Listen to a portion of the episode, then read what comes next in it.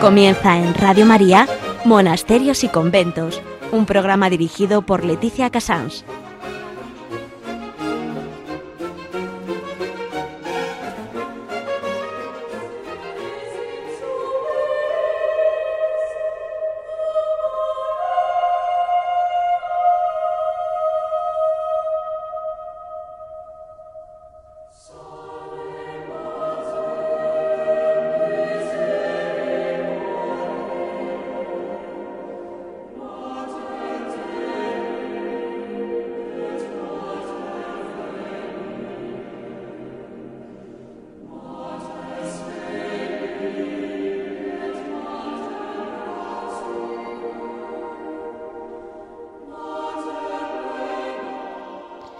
Muy buenos días, son las 11, las 10 en Canarias y estamos con ustedes aquí en Radio María, empezando monasterios y conventos.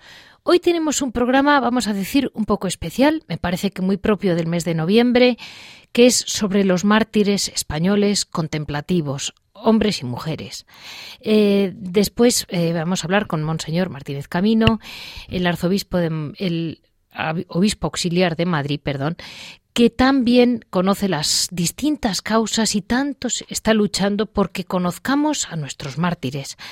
En, en Hora et Labora, como si fuera un trabajo, una obra que han dejado, vamos a hablar mm, con el mm, que ha sido vicepostulador de 16 carmelitas descalzos del monasterio de Toledo, que podríamos decir que los conoce desde dentro, que vive donde ellos vivieron, que mm, respira donde ellos respiraron y creo que es una persona que desde dentro nos puede contar muchos detalles. En Piedras Vivas hoy vamos a hablar con don Jorge López Teulón, que es quizás la persona más entendida porque ha sido es postulador de mm, prácticamente 900 causas de España, con lo cual podemos decir que, que realmente si alguien conoce de cerca lo que fue aquel genocidio, eh, caso a caso y desde un punto de vista siempre, siempre manteniendo la espiritualidad por delante de todo, es él. Eh, este ha sido, bueno, este va a ser el programa de hoy, espero que les llene a todos, 19 de noviembre. Y para terminar este mes con la ilusión de saber que delante nuestro hubo unas almas que llegaron muy muy lejos y no las tenemos tan lejos. Son españoles mm, de hace unos años y podemos decir que de este siglo es la gran perla para España. Mm, así vamos a dar paso a un resumencito corto porque no quiero prolongarme ante estas personalidades de lo que fue aquello.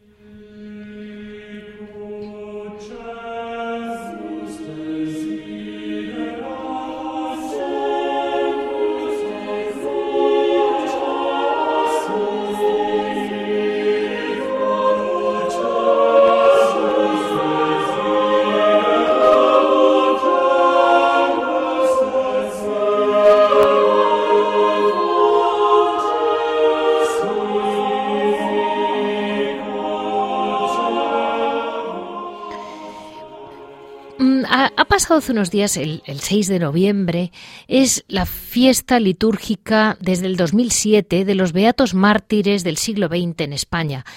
Eh, vamos a decir que tienen muchas peculiaridades respecto de cualquier otro, bueno, cada, cada país tiene su historia y sus circunstancias. En el caso de España, realmente la cantidad de mártires fue absolutamente apabullante. Eh, yo no les puedo decir, pero si no me equivoco, son como 6.832 eclesiásticos los que me quedan, 2.300 y pico religiosos y dentro de los contemplativos, pues son muchas almas de cada monasterio y de cada orden religiosa. Eh, ante todo, querría mm, decir que lo que realmente pretendo en este programa es no hablar de ellos en masa como, como si fuera una, un gran grupo que desaparece de una vez, como si fuera, sino que son alma a alma, que intentemos los españoles, mm, valorando lo que supone el martirio y valorando lo que fueron cada uno de ellos, realmente conocerlos o intentar conocer al que por circunstancias tengamos cerca, pues el que tenga mm, pues devoción a los claretianos o devoción a los carmelitas o devoción a un cura de su pueblo que investigue, investigue la causa de aquel hombre porque aquella mujer, porque realmente son vidas impresionantes y no los tenemos tan lejos. Sobre todo tenemos que pensar que no estamos hablando de mm, cómo hizo Nerón las cosas al principio de los tiempos del cristianismo, es que estamos hablando del siglo XX español. Eh, entonces estamos hablando de unas personas que son abuelos y bisabuelos nuestros y son gente que la tenemos muy cerca. Mm, con eso quiero decir que preparémonos, estemos siempre, siempre alertas, como ellos estaban siempre al amor de Dios, porque el Señor, del mismo modo que te llama, te puede llamar a lo que Él quiera y a las circunstancias que, mm, que nos toquen.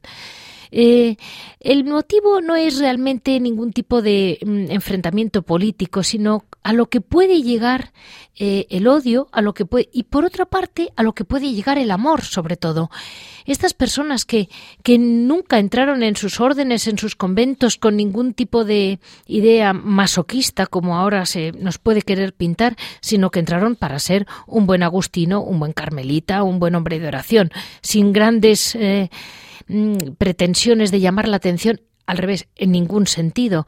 Y sin embargo, pues por circunstancias Dios les fue llevando por ese camino hasta llegar a donde están. Eh, dejémonos inspirar por ellos, eh, démosles muchas gracias a Dios porque tenemos en el cielo una cantidad de hombres y mujeres muy santos, muy cerca nuestro, y realmente la sangre de los mártires, como, como siempre se ha estudiado, es la sangre que luego riega la fertilidad de la Iglesia. Sigamos adelante en esta, en esta Iglesia española que este regalo tiene de Dios y que tantísimo merece tener la devoción a nuestros mártires.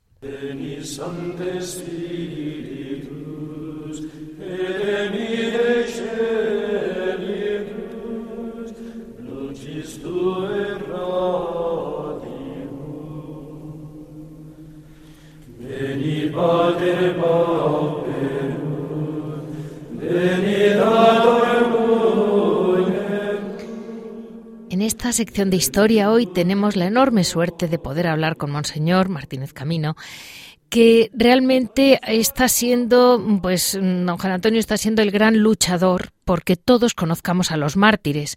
Eh, yo creo que está haciendo una, una gran labor en nombre de los que no pueden hablar y sobre todo hay una cosa muy importante y es que en este mes de los difuntos, como les decía antes, en que, mm, bueno, pues hay muchas maneras de morir. Siempre en la iglesia hemos pedido, Dios mío, líbrame de una muerte accidentada, de una muerte sin confesar, de una muerte sin, de accidente, eh, déjame que me prepare. Pero eh, la máxima gracia, digamos, está en los mártires. Aquellos que mueren eh, y por lo que mm, nos dice la doctrina y que sabemos, van al cielo. Eh, van al cielo porque han dado su vida por nosotros, por, nuestro Señor, por puro amor. Eh, vamos a preguntarle, para que nos lo diga mucho mejor que yo, mm, a don Juan Antonio. Eh, Monseñor, la Iglesia siempre ha invocado a los santos y a los mártires. Y aunque los nuestros, los de nuestra gran fecha mm, del 6 de noviembre, de nuestros mártires, tenemos esa tendencia a nombrarlos todos como en grupo, como si fuera una gran manada, pero la realidad es que mm, cada uno es un mundo. ¿Por qué tiene tanto valor la vida de los mártires? Bueno, muchas gracias en primer lugar por darme esta oportunidad y respondo con mucho gusto a esta pregunta tan interesante. La vida de los mártires eh, tiene tanto valor por la Iglesia, porque la Iglesia es la comunión de los santos. Y los santos, los santos son, en primer lugar, los mártires. Dice el Concilio Vaticano II, en la Constitución sobre la Iglesia Lumen Gentium, que después de del Señor y de su Santísima Madre María, la Iglesia venera con especial devoción y reconocimiento a los mártires, a los apóstoles y a los mártires. Los apóstoles, todos mártires, incluido Juan, que muere en el, destierro de, Patmos. Eh, ¿Por qué? Porque mártir, mártir, como se sabe bien, es el testigo. Mártir significaba simplemente testigo, como en español eh, testigo pues es el testigo en un juicio, el testigo en, un, eh, en una, eh, una causa cualquiera, pero mártir es testigo de sangre de la fe. Ha pasado a tener ese significado, esa palabra griega que significa testigo, mártir. ¿Por qué? Porque son la prolongación en la historia del mártir que es Jesucristo, que es el testigo fiel, el testigo de la obra de Dios, el testigo de quién es Dios, el testigo de la misericordia infinita de Dios en la cruz. Y los mártires, en esta iglesia de la comunión de los santos, son eh, los primeros testigos unidos al testigo fiel que es el Señor, el mártir de los mártires, el testigo de los testigos. Y por eso eh, juegan un papel tan importante en la iglesia. Lo han jugado siempre y lo siguen jugando. Y, ay, mire, monseñor, yo, esto es una cosa quizás de un catecismo muy antiguo, pero que yo creo que se habla muy poco. Mm, usted sabrá muy bien lo que era aquello que llamaban la gracia del martirio, que era como que Dios da a las almas un valor que supera toda barrera humana, ideológica, pero no pierden sus cualidades. Yo me acuerdo muchas veces, por ejemplo, de Santo Tomás Moro, mm, que era un hombre con ese sentido del humor inglés, cuando le van a cortar la cabeza y en la guillotina le dice al hombre, le dice, eh, no, me, no le vas a permitir ni que se salve mi barba, y se colocó la barba para, en la guillotina. Y digo, eh, no pierden sus, sus cualidades, su personalidad, y al mismo tiempo Dios les da esa gracia extraordinaria. Efectivamente, eh, la vida cristiana entera es una gracia. Eso es lo que tenemos que tener en cuenta. La vida cristiana, ser cristianos, haber recibido el bautismo, recibir la vida divina en la Eucaristía, es un milagro continuo la vida cristiana. Nuestra vida cristiana ordinaria es una gracia. Es decir, es un regalo, es un gran don de Dios, es el don eh, sobre el don. Él nos ha dado la vida y encima nos da otro don todavía que es el perdón, que es que es eh, su misericordia, su amor redentor. La vida cristiana entera es una gracia. Pero el poder eh, morir eh, de una manera físicamente semejante a la del Señor, que no murió eh, tras una vida larga y tras una entrega generosa eh, de muchos años. Digo generosa porque vivir una vida larga de 80, 90 años siendo fiel a la gracia del bautismo, pues eh, es un martirio, es un testimonio, un martirio continuado. Pero hay un martirio que es físicamente semejante al de él, que es los que dan su sangre por amor a él, por fidelidad, por no renunciar y por ser testigos de eh, la misericordia infinita de Dios revelada en la cruz de Cristo. Y eso es un privilegio, es una gracia que Dios da a algunos, a algunos especialmente, no porque a los demás no nos quiera, sino porque algunos tienen que ser eh, a lo largo de la historia un sacramento, es decir, eh, como un signo y presencia de lo que Dios mismo es. San Ignacio de Antioquía decía que los mártires son las ramas de la cruz lo somos todos de alguna manera, todos estamos insertados en la cruz de Cristo por el bautismo. Hemos sido sepultados en su muerte por el bautismo para resucitar a la vida nueva ya aquí y la vida eterna. Pero los mártires eh, lo son de una manera específica, a través de ellos nos viene la savia de ese tronco del árbol de la cruz que, que, es el árbol de la salvación, y esas ramas se extienden por toda la historia, por toda la geografía, por todo el mundo. La Iglesia ha sido es y será iglesia de mártires, eh, porque es eh, la verdad suprema de la fe. Por ejemplo, esto, eso del catecismo antiguo que usted me dice, tengo aquí delante la reseña biográfica de un sacerdote de Madrid que no ha sido beticado aún, puede serlo, podría serlo, pero que va a aparecer en el Martirologio Matritense del siglo XX, que va a salir dentro de un par de meses, un libro en el que aparecen las biografías de los 427 sacerdotes seculares y seminaristas que tuvieron la gracia del martirio durante la persecución de los años 30 pasados aquí en Madrid, solo en Madrid. Uno de ellos era el cojutor de San Jerónimo, que se llamaba Manuel Escribano Romero. Tenía 40 años en 1936 y cuando mm, eh, le fueron a buscar a su casa, que vivía con su padre, que tenía 80 años, y con dos hermanas, Cilia y Petra, y que luego iban a ser ursulinas, pues unos días antes de su martirio le decía a su hermana Cecilia, ¿no te gustaría tener un hermano mártir? La gracia del mártir la concede Dios a las almas privilegiadas.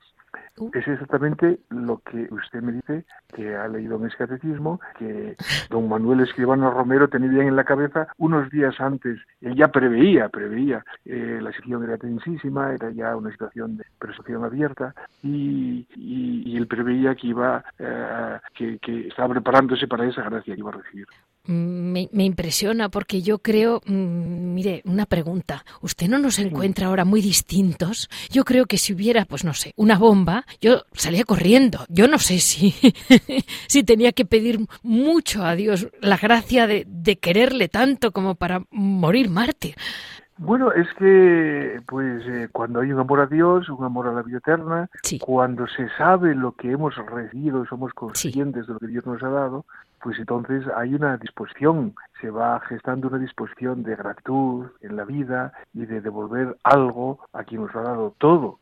Eh, luego en la práctica decimos, bueno, pero yo seré capaz, pues los mártires eh, han tenido miedo, han, han, han, pedido a Dios la fuerza, no han estado seguros de su fidelidad y de su capacidad hasta el final. Eh, la presunción y el orgullo no es el martirio cristiano es eh, la humildad de recibir el don de Dios. Y luego ese don, ese don de Dios, luego Dios lo da, pues como da en la vida ordinaria a las personas que quieren ser fieles a la vocación cristiana, les da la fortaleza para en el día a día, en el martirio diario, ir cumpliendo la voluntad de Dios, e ir, mm, ir viviendo una vida de entrega cotidiana. Eh, eso que parece imposible, pues en la realidad es posible cuando vivimos en una actitud de humildad y de, y de, y de gratitud.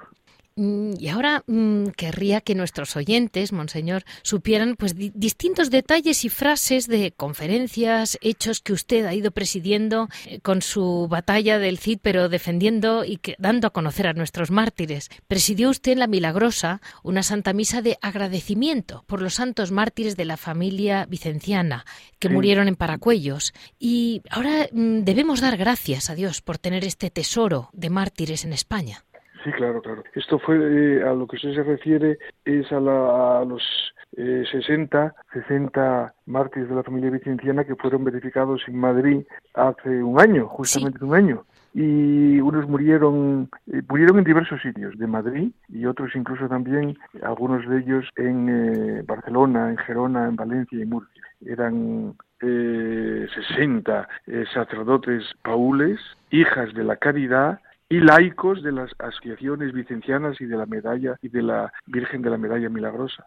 Eh, un grupo grande de 60, todos con su, con su historia, como usted decía al principio, cada uno con su historia, con su rostro, con su cara, con sus vicisitudes, que merece la pena conocer, ¿eh? como aquella gente, aquellos hermanos nuestros, pues, eh, como decíamos antes, pues eh, viviendo la vida cristiana con, eh, con sencillez y con gratitud, pues fueron, tuvieron la gracia del martirio. Y entonces los, los paules de la Basílica de la Milagrosa quisieron recordar en el aniversario, dar gracias a Dios, al cumplirse el año de su beatificación, el año pasado aquí en, en, la, en, en Vista Alegre, tuvimos esa beatificación, pues celebramos una Eucaristía preciosa allí en, en La Milagrosa. Y allí tienen, porque allí algunos de ellos que, sea, que eh, de los que recuperaron sus restos, sus reliquias, mm, uno que a uno que lo asesinaron en Hortaleza, a otros en otros lugares de Madrid y que estaban en el cementerio de San en el sacramental de San Isidro, pues están allí ahora sus restos mortales,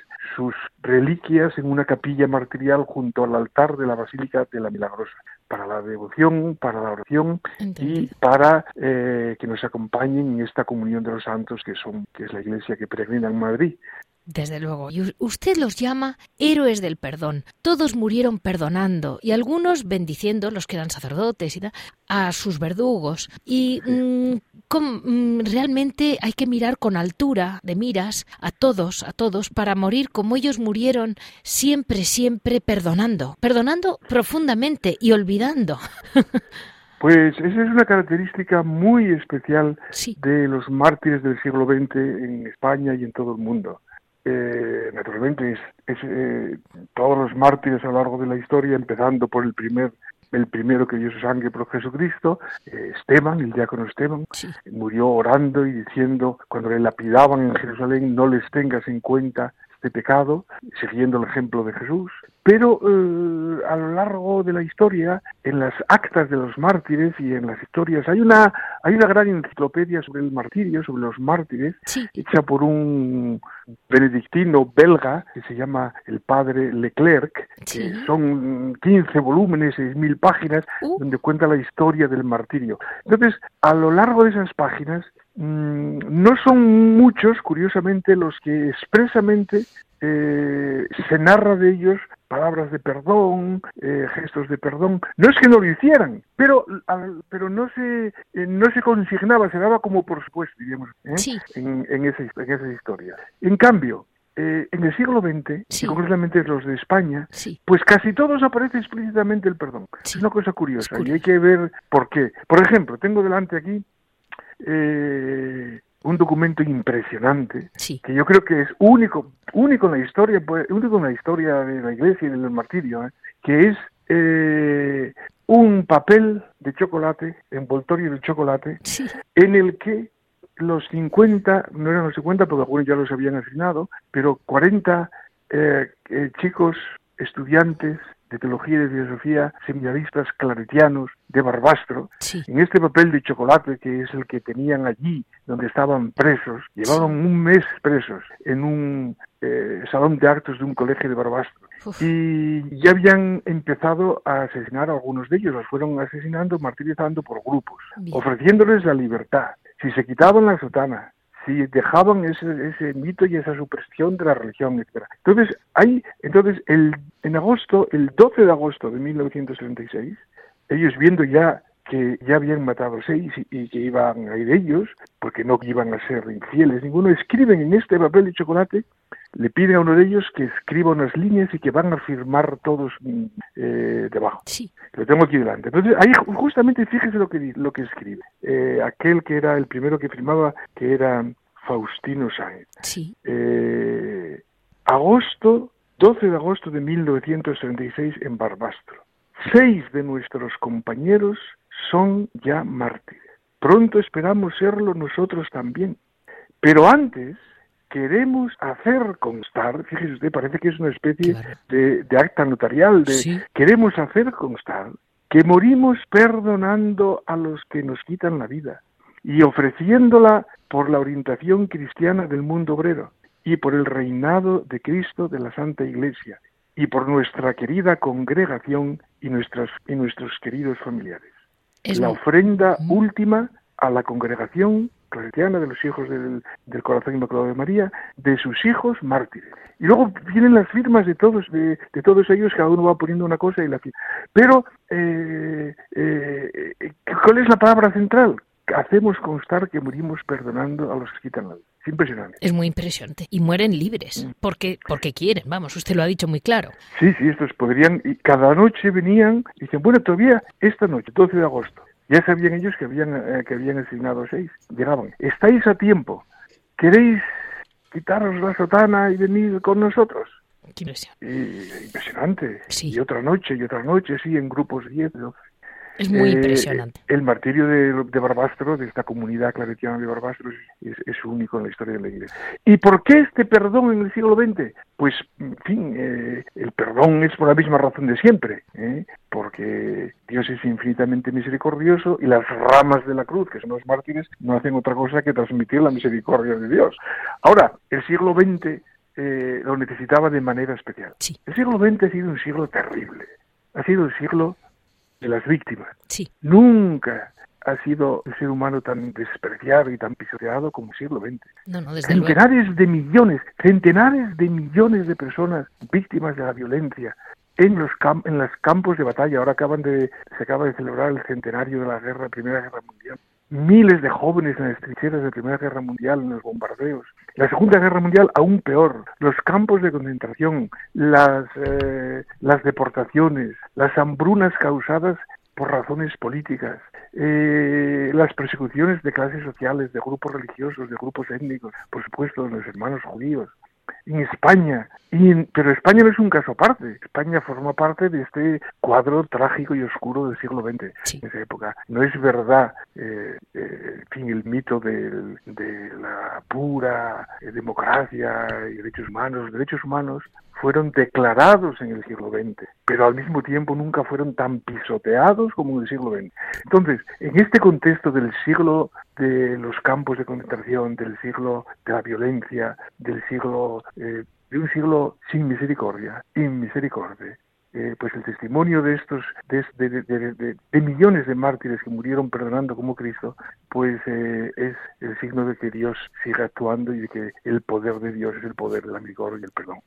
Muchísimas gracias, monseñor, porque realmente es muy impresionante todo el todo el conjunto. Así les dejo a nuestros oyentes un detalle, monseñor, que ha luchado mucho porque haya imágenes para que podamos venerar y adorar eh, a, los mártires que nos ayuden, en, sobre todo en la iglesia de las Calatravas, en el centro de Madrid y en tantas otras pequeñas, pero que ha batallado mucho porque tengan un lugar, ya que son el gran tesoro para la Iglesia de España de este siglo XX. Muchísimas gracias, monseñor Martínez camino de verdad. Gracias a ustedes. Nos encomendamos a los santos y a los mártires. Un abrazo.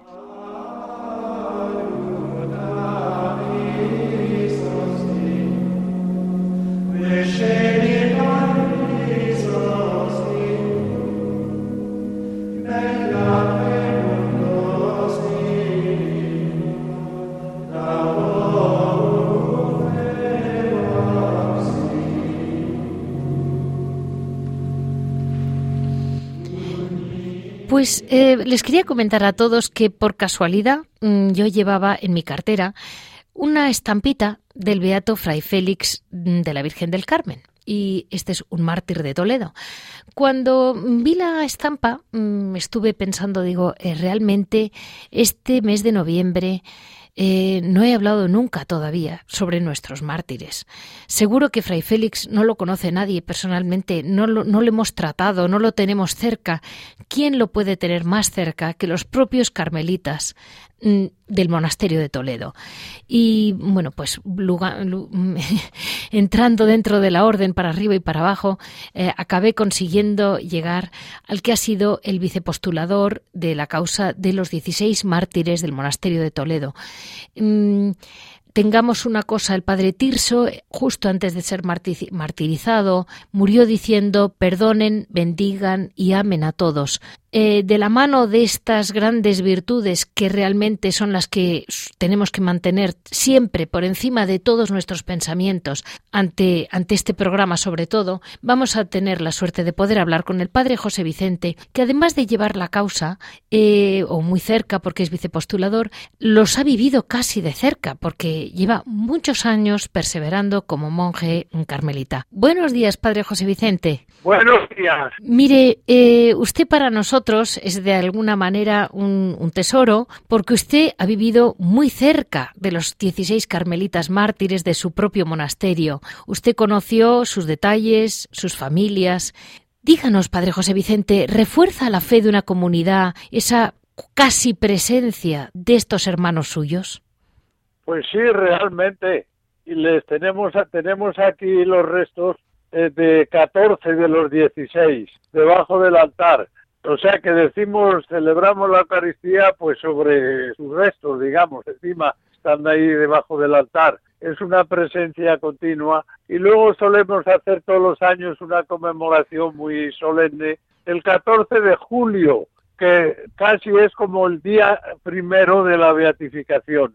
Es una presencia que la estamos renovando pues continuamente, casi diría yo sin querer, porque están ahí. Sí, sí, claro. Ellos... bueno, la evocación de ellos, pues sí, nos llama mucho. La, en la Eucaristía también los, eh, los repetimos muchas veces. Cuando se dice que se acuerde de que tal y cual los que vivieron esto y nuestros 16 mártires carmelitas de Toledo. Los citamos ahí detrás de la fiesta del santo que sea, muchas veces. Bueno. Y, y dígame, Padre José Vicente, ellos vivieron su misma espiritualidad, ellos no pretendían ser mártires de nada, ellos querían llegar a la altura de San Juan de la Cruz. Sí, eh, la vida carmelitana. Eso es. Y sin embargo, mm, pues ellos mueren con alegría y con paz. Y dígame, Padre José Vicente, ¿eran normales o ya habían llegado a la séptima morada? Ah, no, eso de buscar a quién está en la séptima morada es perder el tiempo.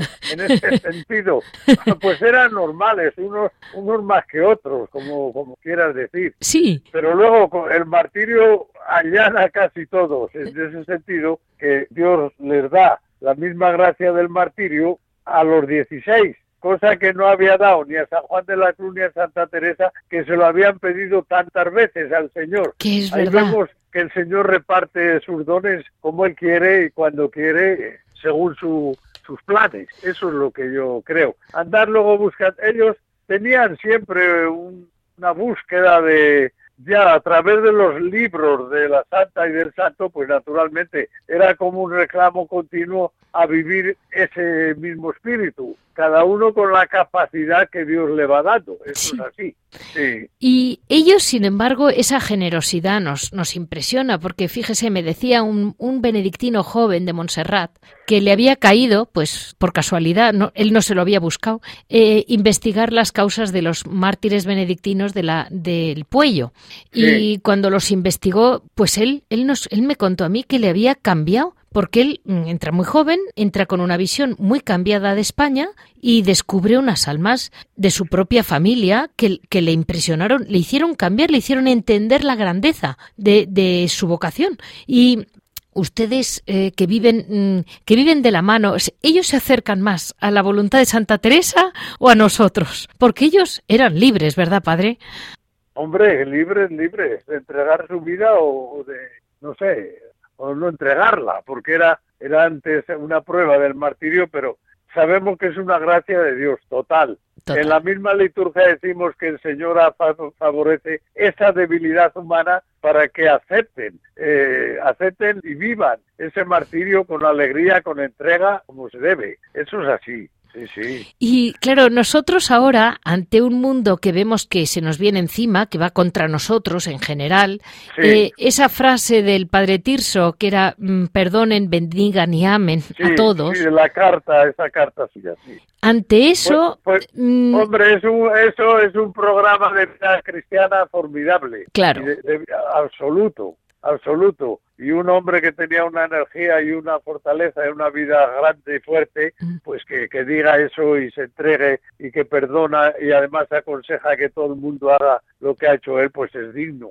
¿Sabes tú que esa carta se leyó en la plaza de San Pedro el día de la beatificación, de esa grandísima beatificación, en los que estuvieron también estos, se leyó esa carta precisamente, entre otras cosas, como manifestación de lo que significa un martirio y la fuerza viva y los efectos saludables que produce en la persona. Y, ahí, pues no solo en él, sino extender todo eso, ese consejo a sus padres y a quien quiera. Sí, es, muy importante esa carta. Es que sabe, padre José Vicente, hay una reacción humana, que es decir, ante, ante un mundo en contra, aquí viene Santa Juana de Arco o Don Pelayo. Entonces dices, pero cuidado, es que el mártir, cuando estaba ya yéndose, dice que perdones, que ames, y dices, menudo proyecto.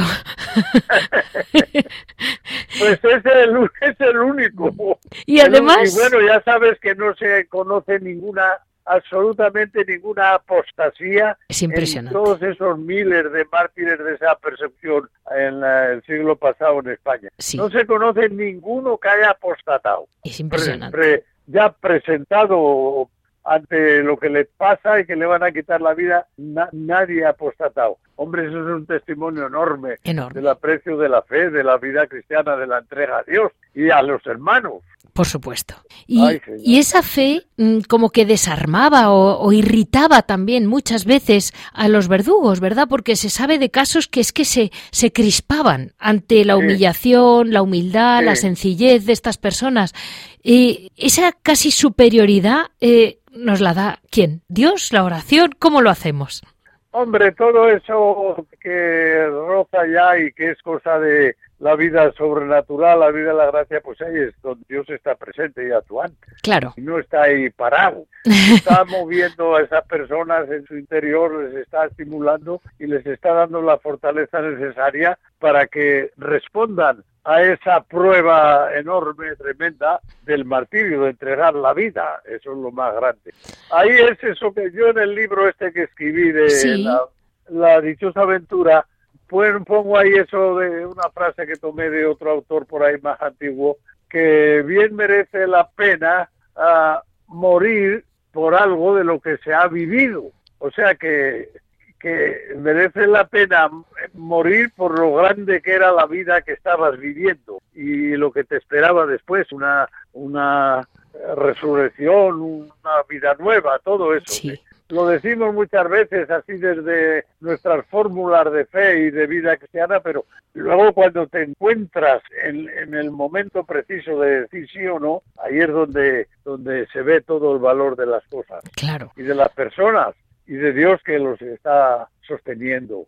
Pues claro, yo conozco muy de cerca, la, la, dentro de lo que es la, la Orden del Carmen, las tres mmm, carmelitas que murieron en Guadalajara, sí. porque fue el primer libro que leí de carmelitas mártires. Y, Ese lo escribí yo también, sí. Y, y, el, y, y, cuando, cuando se escribió sobre ellas, las tres mueren realmente mm, implorando a Cristo Rey, que es llamativo. Sí, sí. Era entonces una un uso, una costumbre muy cristiana, eh, echar vivas también a Cristo Rey. Y así murieron muchos de ellos. O sea, la tercera vía, ni izquierda ni derecha, ni adelante ni atrás, Cristo Rey. Eso es lo mejor. Eso es lo mejor, eso es lo mejor. Ahí está usted mmm, con esa perseverancia, la perseverancia de una vida entera en la Orden del Carmen, demostrando que, que es una gran vía.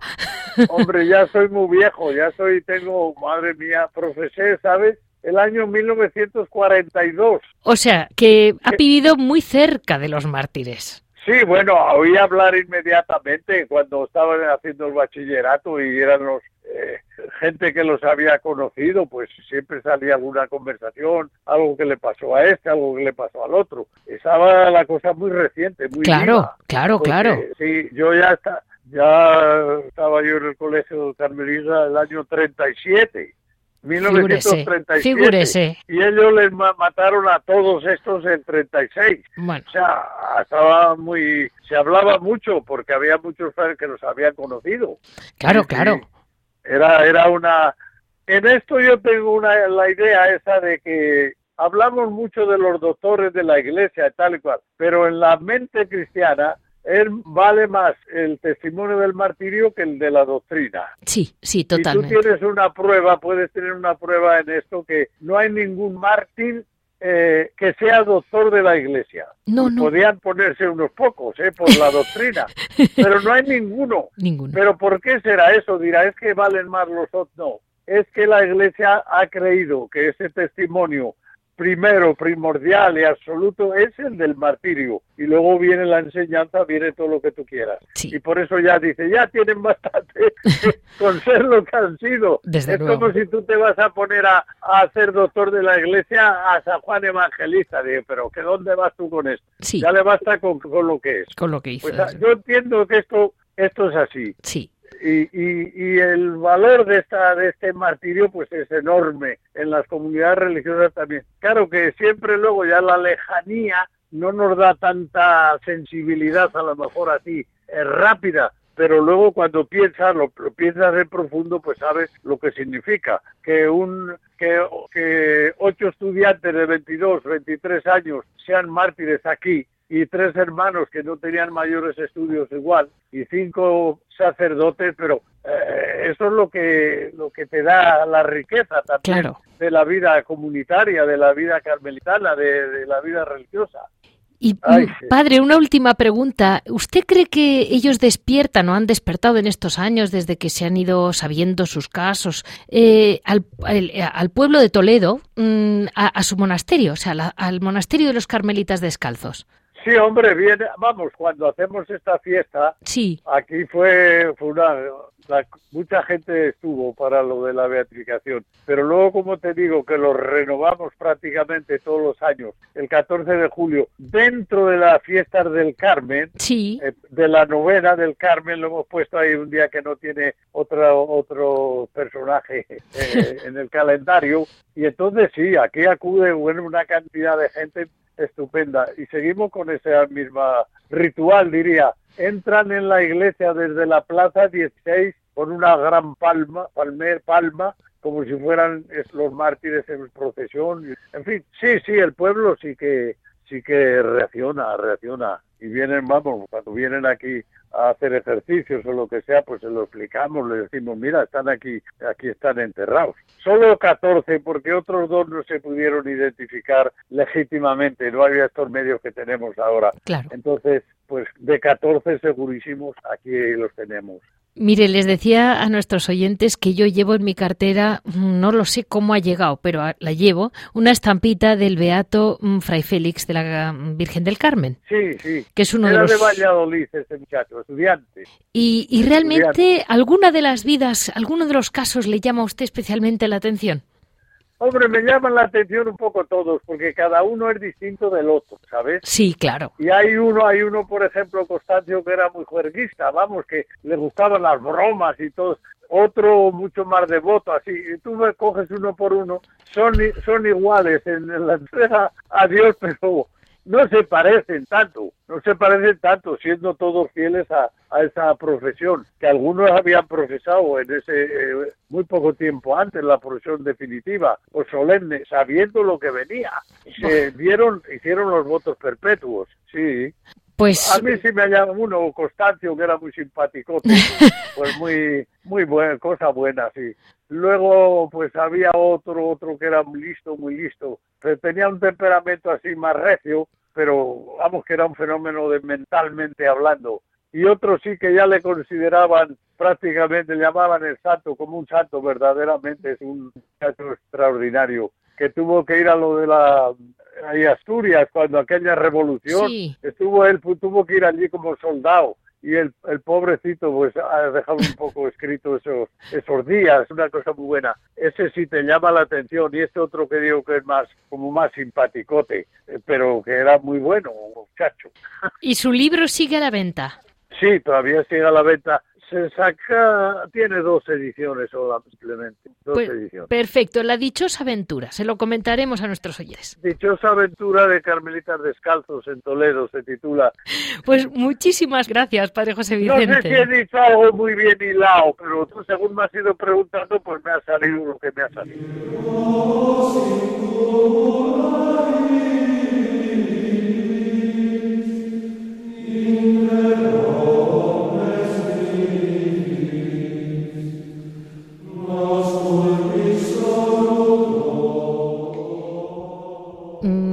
Para Radio María tenemos la enorme suerte de poder estar con mm, don Jorge López Teulón, que yo diría que es como el, postulador, en este momento está en un proceso de 464 mártires, pero ha llegado a llevar en total como unos 940 causas de beatificación.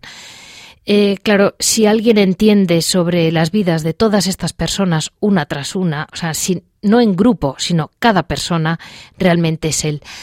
Eh, a veces, don Jorge, hablamos de lo importante que es la calidad del cristiano frente a la cantidad y esas cosas. Y yo, cuando miro esto, digo, ¿no le abruma, don Jorge, tal cantidad, cantidad de almas de tal calidad, Sí.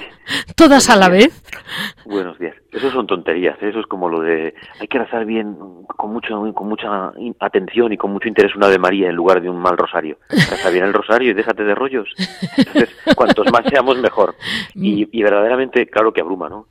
Pero es una gloria para la Iglesia. Claro, Sí. estamos hablando de casi 10.000 personas que por motivos de fe podrían subir a los altares. Muchas Sí. causas se van a perder, muchos expedientes se van a perder porque sobre todo con los seglares pues hay más dificultad de testimonios y pero prácticamente está reconocido ese número no y es y es una gloria claro que como hemos dicho siempre para que haya mártires tiene que haber asesinos por Sí. desgracia por los que también eh, rezan los mismos mártires y, y- y la iglesia sigue rezando por su conversión no pero es una gloria es una gloria que ellos además a veces es un aspecto que se toca menos derramaron su sangre para que España se mantuviese católica Sí. y eso es ese es el gozo de los mártires. Muchas veces también preguntan eso, ¿no? Y entonces, ¿y ahora cómo estamos? Bueno, pues a ellos les valió para eh, sal- para salvarse, para su vida eterna y, y por testimonio en ese momento. Ahora nos toca a nosotros. Su Sí. sangre nos habla denunciándonos. Ahora nos toca a nosotros no derramar la sangre, pero sí entregar la vida. Eh, desde luego, mire, hay una cosa que a veces como que se les quiere dar un papel, ¿no? Como diciendo, claro, como iban con sotana y provocaban. Y yo digo, mire, vivían dentro de unos monasterios. Estoy hablando concretamente de los contemplativos, por ejemplo. Claro, monjes y monjas que vivían dentro de unos monasterios sin teléfono ni ordenador, mm, muy aislados. La gente les conocía, les quería por pura tradición y son inocentes indiscutibles. ¿Y mm, algún caso de estos le ha llamado realmente la atención? También, eh, porque muchas veces se entra por ese argumento, ¿no? Sí. Los otros también eran inocentes. Ya sé lo que quiere decir, claro, pero, me pero yo creo que entiende, ¿no? Hay que, Sí. hay, que, hay que levantar la duda, porque a veces la gente se confunde, ¿no? Como, como que hay dos categorías, ¿no? A, a estos había que tocarles menos, no había que haber tocado a nadie, ¿no? Pero sí que es verdad lo, lo que dice, ¿no? Que encima, pues, eh, eran, eran casi desconocidos, ¿no? Hoy en día los monasterios se han ido poniendo muchas veces al día, ¿no? Y, y hay, hay mucho más trato. El, el círculo cerrado, pues era normalmente la gente que iba al torno, que les ayudaba, que trabajaba Claro. en esos sitios Sí. pero poco más. A veces eran los mismos que les denunciaban, ¿eh? que decían dónde estaban y pues mm, me sorprenden todos y al fin y al cabo es el mismo retrato de todos los mártires, la valentía ¿no? y, y la claridad. Sí. Eh, conocemos la historia de las mártires de Compiègne que ya hacen incluso un voto antes de que las de que las martiricen, de que mueran guillotinadas por la fe en Francia y por la fe católica en Francia, ¿no? Entonces, a veces eso también se cuenta como que, que les sorprendieron, que no se lo esperaban, que no lo sabían, que vivían como en otra galaxia Sí, sí. aunque estuvieran en clausura, de sobra sabían lo que estaba pasando, ¿no? Y hay escenas, pues, sobrecogedoras del capellán, eh, pues, llamando al torno, por ejemplo, en las Carmelitas de Cuerva de aquí de Toledo, Sí. para que consumieran las, las formas y que pudieran, eh, que no se profanase el Santísimo, ¿no? Eh, recuerdo la, la beatificación que hubo en Santander de los monjes de Viaceli, Sí. pues les- el- a veces nosotros somos remisos, yo por lo menos soy remiso muchas veces en, en dar mucho dato en el martirio, en, en- la- en lo cruel del martirio, ¿no? Pero ha venido el cardenal Amato y no ha tenido ningún problema en decirlo, ¿eh? No, no, les no. cosieron la boca, les cosieron la boca a calambres y los tiraron al fondo del mar, ¿no?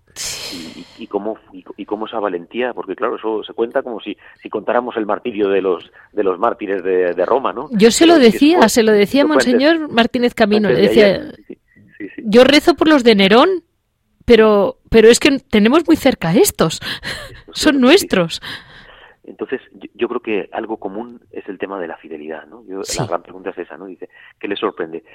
¿Seríamos capaces nosotros ahora? Eso. Pues supongo que ellos, supongo que ellos tampoco, que también tendrían miedo y que también tendrían, y, y hay que saber que por teología el Espíritu Santo ilumina en ese momento, ¿no? Pero fueron valientes, fueron, Uf. fueron valientes y entregaron su vida, ¿no? Y, y perdonaron. Y hay, y hay escenas de perdón que son tremendas, ¿no? Y, y eso es lo que nos interesa. Muchas veces ponemos ese ejemplo con el tema de los asesinos, ¿no? Que no nos interesa qui- quién, quién le cortó la cabeza a Pablo. Pues Claro. No lo sabemos. Bajo, Sí. el impera- bajo el imperio de Nerón, ¿no? Eso no nos interesa. Si nos interesa es por pedir por su conversión, como decía, o a los mismos mártires que les perdonan, ¿no? Pero, pero es esa valentía de haberse consagrado, eh, yo muchas veces digo, son mártires porque ya eran santos, por lo menos los que están en proceso, Sí, de, sí. de esos los podemos afirmar, y, y ya tenían una vida de entrega a Dios, pues una persona de entonces, ¿eh? porque ahora muchas veces las monjas de clausura dicen, ahora no vivimos la pobreza, porque tienen de todo lo humano normal que, que se tiene que tener Sí, en una casa. ¿no? A lo mejor no tienen grandes comodidades, pero es que entonces no, entonces se pasaban muchas penurias en, en un monasterio. Sí, sí, desde Pero luego. Cuando ya se había, cuando ya se había dado ese paso de valentía para entregar la vida por los votos de pobreza, de castidad, de obediencia, que te quiten la vida, pues Sí. tampoco digo que lo buscasen, ¿no? Pero no es que es una liberación en el sentido de, de cuanto antes para acabar con las penas de aquí, ¿no? Sino que, que ya había una preparación de entrega absoluta y, y era el último paso. Pues adelante, al cielo, ¿no? Como se, los, bueno, otra cosa que, que sorprende es esa claridad del cielo que tienen, ¿no? Los, los de Barbastro eran de vida apostólica los claretianos, pero en los monjes de clausura se ve igual, en los monjes de Montserrat, en los monjes del Puello, ese libro famoso que hay, Sí. que los mismos milicianos dicen se marcharon como si fuesen a una juerga decían al del libro le pareció el título le pareció un poco así y, y el título es eh, se iban como a una fiesta no pero Es que es verdad. se iban canta, se iban cantando y se iban al cielo lo Sí, tenían sí. clarísimo no eso nos falta o sea eh, muchas veces para qué vale el testimonio de los mártires monjes de clausura monjas de clausura Sí. los sacerdotes los seglares pues para esa alegría del cielo y para esa claridad teológica que tenían que nosotros muchas veces no la tenemos ¿eh? No, De no, desde la luego. vida, de, de, de poder derramar la sangre y sobre todo eso de vida eterna, que a veces pues falta un poco, ¿no? Eh, Hablamos a micrófono cerrado que estábamos en este mes de noviembre y hablamos de vida eterna, que, que es de lo que nos claro, Justo, los- por eso estamos mártires- haciendo este programa. Los mártires son para mirar al cielo porque están en el cielo y nos protegen y, nos pueden proteger con su bendición, pero para que les imitemos, ¿no? Entonces, los pies en la tierra y en lo de cada día, que lo que nos santifica aquí es lo de cada día. Pero nos falta más, nos falta más mirar al cielo. Sí, nos falta más esa seguridad de que nos espera el cielo. Yo pongo aquí en Talavera tenemos un que tiene 105 años y siempre digo, por mucho que uno viva, por mucho que uno viva, no es nada con todo lo que nos queda por toda la eternidad. No, no, qué horror. Y eso nos, y eso nos, y eso nos falta escucharlo, y eso nos falta escucharlo. Sí. Le hago una pregunta mezclada en dos, pero es ya tengo muy poco tiempo. Usted, claro, para cada caso ya sabemos dónde está el final, murieron. Pero ahora tendrá usted para para poder llegar a la beatificación como postulador, como rebobinar la vida de cada uno. ¿Y tiene usted testimonio de cómo ellos mismos ya llegaron muy santos? O sea, cómo habían pues luchado. De cara, de cara, de cara a la causa, de cara a lo que hay que presentar en Roma, sí. a veces hay a veces hay documentación que es muy escasa en el sentido de que lo que se tiene que probar es el martirio. Claro. Entonces, Mm, aunque suene mal, no es mostrar las virtudes, porque eso sería un proceso para los que no mueren mártires, es demostrar que se vivieron las virtudes heroicas. Pero claro que se hace, además en la vida monástica, pues es muy fácil, si además se ha salvado alguno que pueda dar testimonio. A veces tienen escritos, notas particulares o, cosas publicadas en revistas, más el Cister, por ejemplo, o incluso en la Cartuja, eh, documentación cuanto más se pueda. Luego hemos hecho muchas veces que se ha llegado al momento de la beatificación y a veces hemos hecho luego las biografías mucho más amplias, con artículos y que claro, luego a la gente le interesa conocer toda la vida, ¿no? Claro. Pero sobre todo, pues, efectivamente, eso nos lo decía ya el cardenal Cañizares y, y, es norma para todas, es un expediente individual, o sea que no son 900 personas, ahora 464, ¿no? Como el Apocalipsis, ¿no? ¿Quiénes son estos que vienen? Cada carpeta partida de bautismo, partida, pero, pero luego todo eso, todo, todo el tema de, virtudes es para favorecer, como muchas veces además hay tiempo desde que tú mandas toda la documentación a Roma, pues suelen pasar como 15, 20 años hasta que llega la beatificación, pues da tiempo luego a seguir trabajando en todo eso, sobre todo para dar, para dar a conocer a la gente, pues bueno, aquí el arcipreste, el sacerdote diocesano que era arcipreste de Talavera, pues tiene un montón de poemas y, tiene un montón de cosas de poesía publicada y libros. Eh, la Sagrada Congregación pide que si están publicados en papel, sí que se tienen que examinar. Pero luego hay mucha cosa privada de devoción, homilías y que todo ese material pues se puede utilizar, claro, para dar a conocer la santidad de esa persona. Y luego hay, don Jorge, un comentario que no se suele comentar, pero yo estoy segura de que también tuvieron, por otra parte, un cierto apoyo popular, porque era gente, normalmente gente humilde, gente del pueblo, me decía un carmelita, y el pueblo sí les quería. Lo que ocurre es que, como pasa muchas veces, eh, los que oprimen, pues bueno, pues el miedo está ahí y no se puede hablar. Sí. Eh, había, había, habría dos apreciaciones. La primera, eso que se dice siempre, ¿no? Vinieron de fuera a matarles vinieron de fuera porque alguien se chivó de dentro, del mismo pueblo o de círculos cercanos. Sí. A veces sí que hay, hay relatos que son sobrecogedores, en los de la Salle que también son de vida activa, sí. pero de, de ser los mismos alumnos, los padres de los alumnos, a veces alumnos, los que incluso los matan. Son, son cosas muy sobrecogedoras. y en algunos casos, pues, pues también sucede que era gente cercana al convento, pues porque los envenenaban. Y, pero luego sí que es verdad, o sea que, por ejemplo, en la historia de los mártires de, de Cobreces, de los eh, de Diaceli, del Cister, eh, pues mm, se ve claramente, ¿no? Ese, porque, porque ahí había venta de, mm, de las cosas de la huerta y, y, de productos que vendían para el pueblo. Entonces, eh, sí que es verdad que con algunos había mucha comunicación y bueno, pues como decía al principio, los tornos que siempre, que siempre han funcionado para bien y para comunicación con el pueblo, pues a la hora de pedir oraciones, de, ir a comprar cosas, de, ir a llevarles cosas, ¿no? O sea que yo creo que ese cariño hacia los religiosos, pero que igual se podría incluso trasladar a los sacerdotes, ¿eh? Lo que pasa es que, bueno, pues luego hay esas generalidades que, que se hacen, ¿no? Como, pues eso, algo habrían hecho, pues no, no habían hecho nada. Se habían pasado toda la vida sirviendo en, las parroquias y en los pueblos y rezando por la, por la Iglesia Universal y por la Iglesia de España en los monasterios. Pues muchísimas gracias, don Jorge, de verdad, porque nos ha dedicado unos minutos y que sepa usted que todo lo que podamos extender. Eh, usted tiene dos páginas, si no me equivoco, que pues, seguro que les interesa a nuestros oyentes. Una mm, nos las va a decir usted. Sí, es persecucionreligiosa.es. Sí. Y la otra es 464, 464 con números, 464 mártires.es. Pues porque, bueno, pues están bien los libros y es verdad que nos sigue gustando tener el libro entre las manos, pero gracias a Dios con, con toda esta herramienta, pues nos copian artículos, los traducen al francés, al inglés. A veces me pasa que te vuelve un artículo y te dicen, mira qué bien está escrito esto y lo has, lo has escrito tú.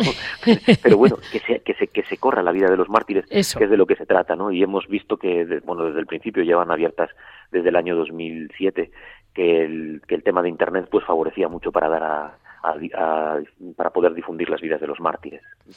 Perfecto. Muchísimas gracias y mucho ánimo con toda mm, esta mm, obra inmensa, porque es inmenso realmente, y si alguna vez necesita de nosotros, ya sabe que en Radio María siempre estamos con las puertas abiertas a todos los santos. Muchísimas gracias, Leticia. Y lo mismo, si necesita en cualquier momento. Muchas gracias. Con este tema tan particular, hoy lunes 19 de noviembre, terminamos el programa que ya saben que para cualquier duda o comentario me pueden escribir en monasterios y conventos Les repito, monasterios y conventos Y como siempre, darle gracias a Javi que está aquí conmigo, mm, pues mira, a las duras y a las maduras, y en este caso bastante duras y maduras. Así que ahí está. Muchísimas gracias a todos ustedes.